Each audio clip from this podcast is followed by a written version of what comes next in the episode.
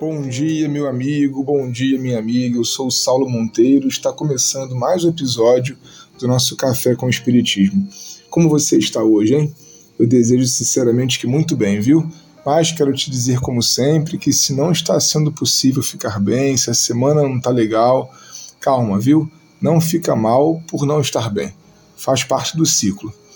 Gente querida, eu estou aqui mais uma vez cumprindo aquela lista de temas importantes, a meu ver, para uma contextualização contemporânea do Espiritismo. Reforço, para a introdução ao nosso episódio de hoje, que a filosofia espírita não está pronta. Como temos conversado por aqui, ela vai, segundo Kardec, se aprontando conforme os tempos, espaços e avanços científicos humanos. Estudar a ideia de raça nas obras espíritas hoje será para nós um ótimo exemplo de como uma ideia aceita como boa e normal em uma época pode ser descabida e até violenta em outra. Imaginem vocês que à época de Kardec havia crenças ditas científicas que hoje são absolutamente ultrapassadas, equivocadas e até criminosas. É o caso da frenologia, que aparece vez ou outra na revista espírita Grandes nomes da ciência do século XIX acreditavam que as características da cabeça e dos membros de um indivíduo podiam indicar seu caráter e até a propensão para o crime. Isso foi usado como hierarquização e inferiorização de povos de África, por exemplo, contribuindo para o chamado racismo científico. Muito poucos e ilustres sábios, como o reverendo John Wesley, ainda no século XVIII, conseguiram vencer o contexto sócio-histórico e propor liberdade, autonomia, igualdade. Esse fundador do movimento metodista, nascido aliás 100 anos antes de Kardec, defendeu a igualdade das chamadas raças e repudiou a escravidão e a inferiorização dos povos africanos. A questão, minha irmã e meu amigo, é que Kardec, sabendo que o núcleo central da filosofia espírita é progressivo, não se coloca, ele mesmo, nem as informações vindas dos espíritos como incontestáveis ou absolutas. Ele sempre desejou que os textos fossem criticados, comparados, analisados, para que os erros pudessem cair com o tempo deixando as informações o mais próximo da verdade quanto fosse possível.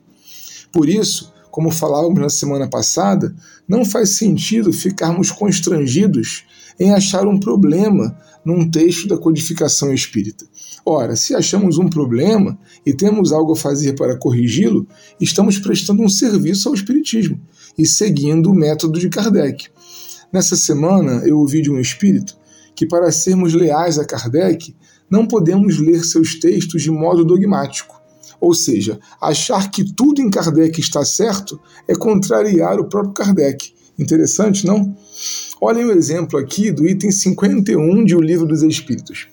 Kardec questiona em que época viveu Adão. É, aquele Adão bíblico.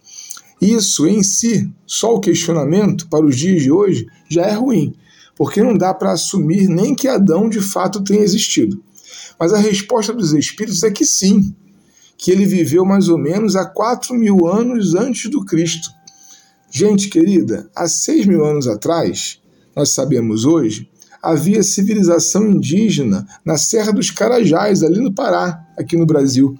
No Oriente Médio já vivia-se a idade do cobre. Já cultivávamos milho na América Central e arroz na Tailândia. Se lá em 1857 a ciência entendia Adão como homem de um tronco, de uma raça original, e a resposta dos Espíritos respaldou isso, nós não podemos, em 2023, ler a pergunta 51 do Livro dos Espíritos em uma palestra espírita como se ela fosse a verdade. Temos, ao contrário, a obrigação moral e intelectual de fazer a correção, de atualizar a informação, porque nosso compromisso é com a verdade e não com o texto.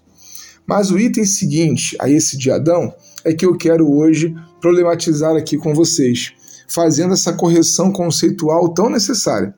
Kardec o intitula Diversidade das Raças Humanas. Se lá na metade do século XIX falava-se em raças distintas de um ponto de vista biológico, gente, hoje não dá. O ser humano é uma espécie só Quem explica a questão é o professor da USP, Kabengele Munanka, de origem congolesa, em seu artigo Uma abordagem conceitual das noções de raça, racismo, identidade e etnia. Ali nós podemos ler assim: a cor da pele, resultante do grau de concentração da melanina, é um critério relativamente artificial para a classificação da espécie humana. Menos de 1% dos genes que constituem o patrimônio genético de um indivíduo são implicados na transmissão da cor da pele, dos olhos e cabelos. O conteúdo de raça é morfobiológico e o de etnia é sociocultural, histórico e psicológico. Uma etnia é um conjunto de indivíduos que histórica ou mitologicamente têm um ancestral em comum, uma língua em comum, uma mesma religião ou cosmovisão, uma mesma cultura e moram geograficamente em um mesmo território.